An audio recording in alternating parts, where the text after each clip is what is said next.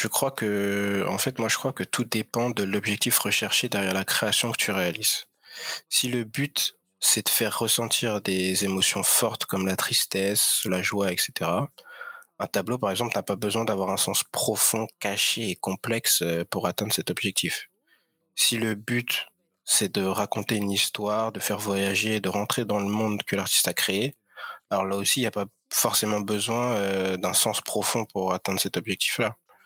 On peut aussi vouloir créer quelque chose pour juste pour simplement que ce soit beau. En fait, nous les humains, on aime bien les belles choses, euh, créer de beaux vêtements, euh, de beaux meubles, des beaux bijoux, etc. Et même un beau dessin, il n'y a pas besoin qu'il y ait un sens profond derrière ça.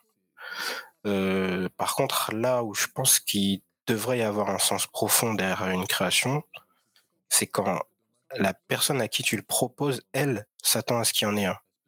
En fait, tout dépend de l'attente de chacun.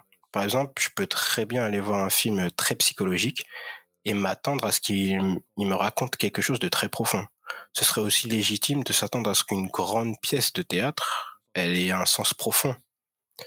Alors voilà, moi pour finir, je pense que le problème, c'est pas de savoir si l'esthétique devrait primer sur le sens ou inversement, mais de ce que nous, en tant que spectateurs, on s'attend à recevoir d'une œuvre.